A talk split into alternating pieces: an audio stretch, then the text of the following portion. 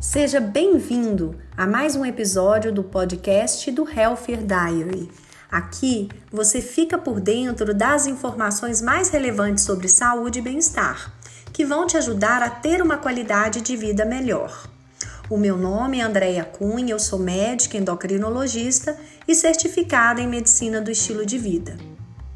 Hoje eu vou falar para vocês de um conceito criado pela American Heart Association, os Life Simple 7, que é definido como os sete fatores de risco que as pessoas podem melhorar nas suas vidas através de mudanças de hábito e no estilo de vida, com o objetivo de alcançar a saúde cardiovascular ideal. Esta é uma lista simples, de sete etapas, e foi desenvolvida para nos ajudar a atingir nossa expectativa de viver uma vida mais longa, produtiva e saudável. A primeira etapa é gerenciar a pressão arterial. Quando você mantém a sua pressão arterial em níveis saudáveis, isso reduz a pressão sobre o coração, artérias e rins, mantendo seu corpo saudável por mais tempo. Para controlar a pressão arterial, devemos manter uma alimentação saudável, reduzindo o teor de sal, mantendo-se fisicamente ativo, reduzindo o peso e parando de fumar. Além disso, é muito importante manter uma noite de sono de pelo menos 6 horas, o ideal de 7 a 9 horas. Usar as medicações prescritas e fazer visitas regulares ao seu médico. Etapa 2: Controle das taxas de colesterol. O colesterol alterado contribui para formar placas de gordura que vão se depositando nos seus vasos sanguíneos. E essas placas de gordura, com o tempo, vão obstruindo os vasos, causando doenças como infarto do coração, derrame e doenças circulatórias. Controlar as taxas de colesterol pode reduzir os riscos dessas obstruções e as suas consequências. E para ajudar o controle das taxas de colesterol, é muito importante uma alimentação que inclua muitas fibras, verduras, legumes, frutas, aveia, soja reduzindo produtos de origem animal, como carnes gordas, leite integral e derivados gordurosos, evitando as preparações com excesso de óleo, gordura, manteiga e banha de porco. Além disso, é muito importante manter-se ativo fisicamente, não fumar e tomar os medicamentos conforme a prescrição do médico. Etapa 3.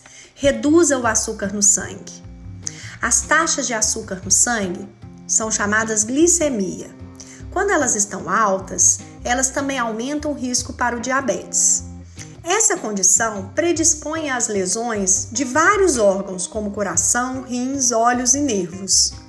Para evitar e tratar o excesso de açúcar no sangue, devemos comer de forma saudável, com vegetais, frutas, grãos inteiros, feijão, legumes, nozes, proteínas magras e peixe.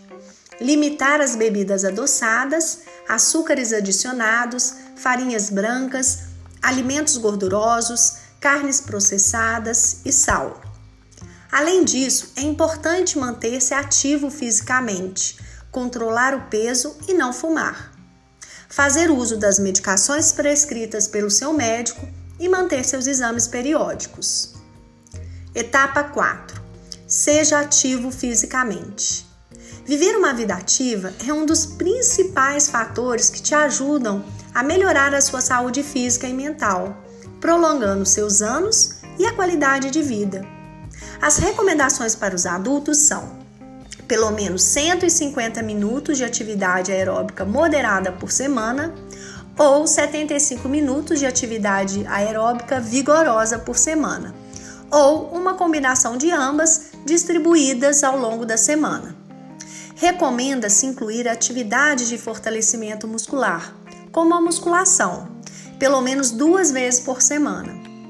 Crianças e adolescentes devem fazer mais, pelo menos 60 minutos de atividade física todos os dias. Além disso, procure movimentar-se mais ao longo do seu dia, restringindo o seu tempo sentado. Lembre-se, todo movimento conta. Importante construir esse hábito com metas realistas.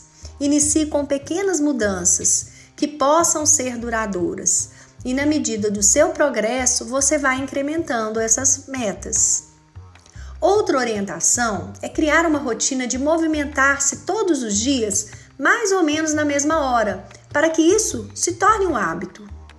Coloque na sua programação, na sua agenda mesmo, para que você tenha menos probabilidade de não fazer. Quinta etapa: comer melhor. Seguir uma dieta saudável é uma das armas mais poderosas para evitar doenças crônicas como diabetes, obesidade, hipertensão, alguns tipos de cânceres e doenças cardiovasculares. Além de trazer muitos outros benefícios para a saúde e vida longa. Crie um hábito alimentar saudável, com escolhas e trocas inteligentes. Observe as calorias e coma porções menores. Aprenda a ler rótulos nutricionais, escolha aqueles produtos com menos aditivos químicos, menos teor de sódio, menos gordura saturada e açúcares adicionados. Prefira sempre alimentos com zero gordura trans. Aqui no Brasil temos um aplicativo chamado Desrotulando, que nos ajuda a desmendar os rótulos.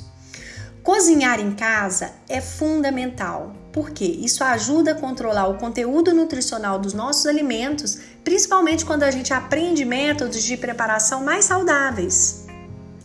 Três dicas: desfrute dos vegetais, frutas, grãos inteiros, feijões, legumes, nozes, proteínas vegetais, proteínas animais magras, aves sem pele e peixes. Limite: as bebidas adoçadas, sal, carnes processadas, carboidratos refinados, como açúcares adicionados e alimentos de grãos processados, laticínios integrais, ovos, alimentos altamente processados, óleos tropicais como coco e palma. Evite gordura trans e óleos parcialmente hidrogenados, encontrados em alguns produtos comerciais de panificação e alimentos fritos. Evite também os salty six, que são alimentos carregados com excesso de sódio. São os pães e pãezinhos, pizzas, sanduíches, frios, carnes curadas, sopas, burritos e tacos. Etapa 6. Perca peso. Ao eliminar o excesso de peso e de gordura do corpo, você reduz a sobrecarga sobre o seu coração, seus pulmões, seus vasos e sobre o seu esqueleto. Além disso, reduz a inflamação no corpo. Perder peso, mesmo que pouco, em torno de 5 a 10%, já ajuda a diminuir os riscos de doenças, como doenças cardíacas, diabetes, entre outras. Entender quantas calorias você ingere e o seu nível de atividade pode ajudá-lo a identificar as mudanças que você deseja fazer. Para isso, você pode usar aplicativos de celular como o MyFitnessPal para perder peso, você precisa criar um balanço negativo, comer menos calorias e queimar mais. Comer menos calorias através do controle do que e quanto você está comendo pode ajudar a saber se você está comendo por hábito, estresse, tédio, a chamada fome emocional, em vez de fome real. Queimar mais calorias com exercícios e atividades físicas é sempre importante.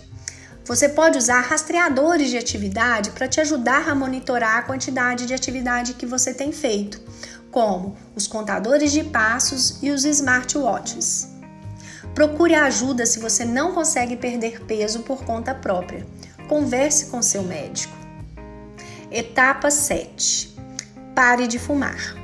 Os fumantes de cigarro, charuto ou narguilé têm maior risco de desenvolver doenças cardiovasculares, entre outras.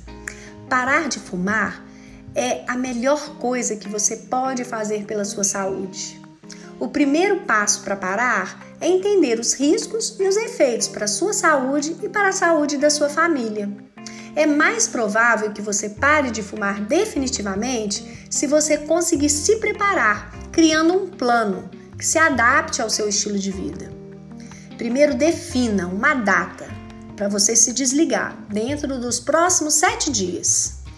Número dois, escolha um método se vai ser de uma vez só ou gradualmente. Número 3, decida se você vai precisar de ajuda de profissional usando reposição de nicotina ou medicamento. Número 4, prepare-se para o dia que você está planejando de parar e saber lidar com os desejos e fissuras que virão. E número 5, pare no dia que você estabeleceu. Bem, essas medidas, essas, essas sete etapas, elas podem ser adotadas por qualquer pessoa. Elas não são caras e até pequenas melhorias que você fizer nos seus hábitos já trarão uma grande diferença na sua saúde cardíaca e geral. Por isso eu faço um convite a você, leitor, para avaliar esses sete fatores de risco na sua vida.